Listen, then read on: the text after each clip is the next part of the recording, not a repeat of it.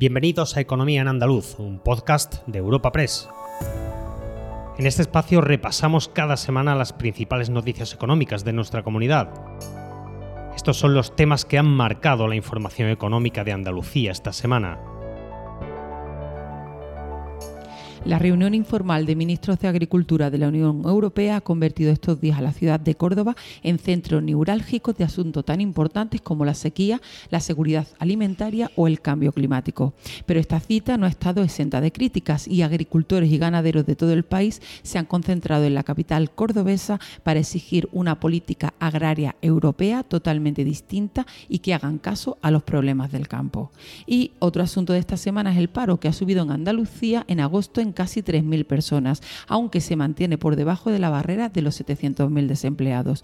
Los sindicatos han vuelto a incidir una vez más en el problema de la estacionalidad en el mercado laboral andaluz. Y para terminar, hablaremos del Consejo Asesor Financiero para monitorizar la realidad económica andaluza que impulsará la Junta junto a entidades bancarias.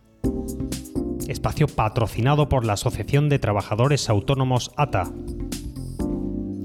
Córdoba se ha convertido estos días en el epicentro del debate agrícola europeo con la reunión informal de ministros del ramo, con motivo de la presidencia española del Consejo de la Unión Europea. El ministro español, Luis Plana, ha sido el anfitrión estos días de sus homólogos europeos, a quienes ha acompañado, entre otras actividades, a una cata de aceite de oliva virgen extra, a visitar la finca experimental de Rabanales o acercarse al mundo del vino con la visita a los viñedos de Montilla.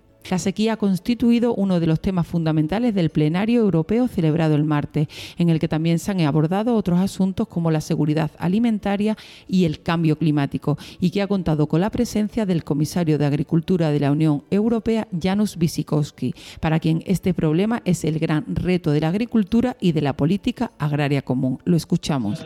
La sequía es el gran reto de nuestra agricultura para nuestros agricultores y, el gran reto de nuestra política agrícola también. El sistema de los ecoesquemas es una de las propuestas de solución más importantes, ¿no? es decir, mejor gestión de los recursos hídricos, mejores prácticas agrícolas, eh, rotación de cultivos. Y entre las conclusiones de esta cita, Luis Plana ha apuntado a la necesidad de hacer frente a la doble transición digital y ambiental y a las nuevas técnicas genómicas para impulsar una agricultura más sostenible, competitiva y resiliente. Un tema en el que hemos coincidido todos los ministros y ministras y también la Comisión Europea es la necesidad de hacer frente a la doble transición digital y ambiental, que en realidad son dos caras de la misma moneda, lo cual nos debe llevar a una agricultura más sostenible y más resiliente que reduzca la presión sobre el clima y el medio ambiente. Y mientras, cerca de 6.000 agricultores y ganaderos de todo el territorio español, convocados por organizaciones agrarias, protestaban en Córdoba para exigir una política agraria europea totalmente distinta que garantice el sistema alimentario y un modelo profesionalizado de la agricultura. Hablan el presidente nacional de Asaja, Pedro Barato, y el secretario general de COAC a nivel nacional, Miguel Padilla. Creo que hoy es un día importante y debe ser el comienzo de un trabajo de todas las organizaciones agrarias ejemplo de unidad junto con las cooperativas españolas para intentar modificar la atrocidad que se ha hecho en la política agrícola común con respecto a nuestro país posible la asfixia que tenemos de normativas de la Unión Europea. Y uno de los motivos de estar hoy aquí es precisamente porque no podemos soportar esa presión que nos están haciendo tanto en agricultura como en ganadería con la normativa. Todo lo que es la bienestar animal, todo lo que es la restauración de la naturaleza, de la granja a la mesa, análisis de suelo, miles y miles de normas. Y nosotros al fin y al cabo no somos delincuentes, porque somos productores de, alimentos. Y a veces parece que es otra cosa totalmente diferente. Precisamente y pese a la sequía, es el sector agrícola el que ha experimentado una significativa bajada del desempleo en Andalucía en agosto, mes en el que el paro ha sumado 2.882 personas, tras cinco meses consecutivos de descensos y roza la barrera de los 700.000 desempleados. Se sitúa así en la tercera tercera comunidad en subida del paro en términos absolutos en el octavo mes de 2023, precedida por Cataluña y la Comunidad Valenciana. Sin embargo, en términos interanuales, el paro ha bajado en 76.239 personas en el mes de agosto en Andalucía, lo que representa una caída del 9,87% respecto al mismo mes del año anterior.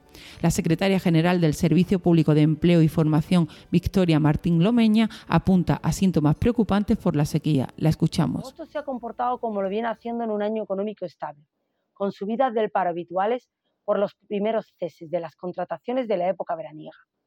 Pero se empiezan a observar síntomas preocupantes ligados a la sequía, con un menor volumen de contratación en el sector en comparación con años anteriores. Ante estas cifras del paro, el colectivo de autónomos ha destacado que los datos nos invitan a seguir trabajando sobre la hoja de ruta establecida y revertir así esta situación.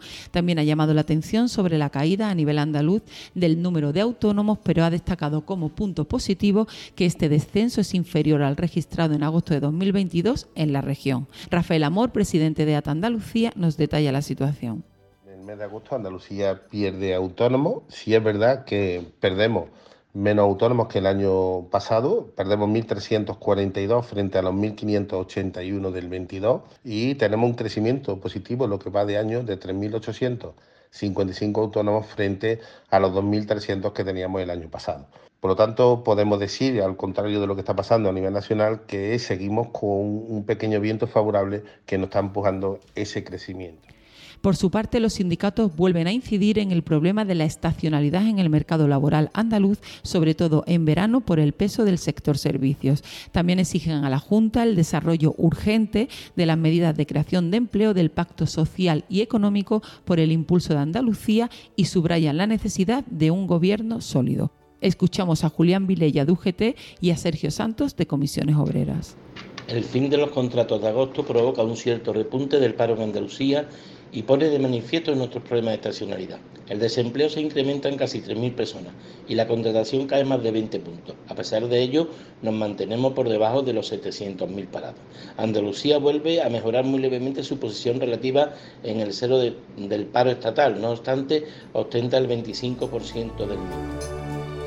compromiso de los empresarios andaluces para realizar una contratación estable, un empleo con derechos y un empleo digno que pueda proyectar, pues evidentemente, futuro para las familias andaluzas y hace falta que la Junta de Andalucía ponga los mecanismos eh, acordados con los agentes sociales y económicos en el mes de marzo a través del acuerdo social en marcha.